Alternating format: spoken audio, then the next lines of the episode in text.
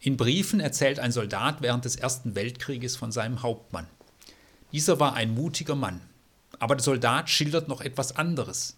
Wenn am Abend nach einem langen Marsch die Soldaten erschöpft waren, ging der Hauptmann von einem zum anderen, hockte sich hin, besah sich die Füße der Soldaten, er salbte die Füße mit einer Wundsalbe und verband sie. Das tat gut, das war berührend. Dieses hat die Soldaten am stärksten mit ihm verbunden.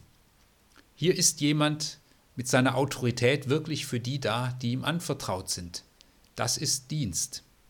Und dieses Beispiel entfaltet eine besondere Leuchtkraft, wenn wir sehen, wie manche Menschen mit der Macht umgehen. Da werden Oppositionelle verhaftet, da ist man beleidigt, wenn jemand Kritik übt, da werden Lügen zur angeblichen Wahrheit, da wird jeder Anstand beiseite gelegt, da spielen Vernunft und Argumente keine Rolle mehr.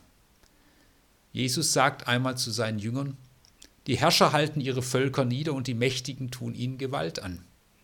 Doch dann fährt er fort, aber so soll es bei euch nicht sein.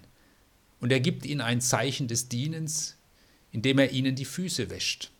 Ein Beispiel habe ich euch gegeben, dass ihr tut, wie ich euch getan habe.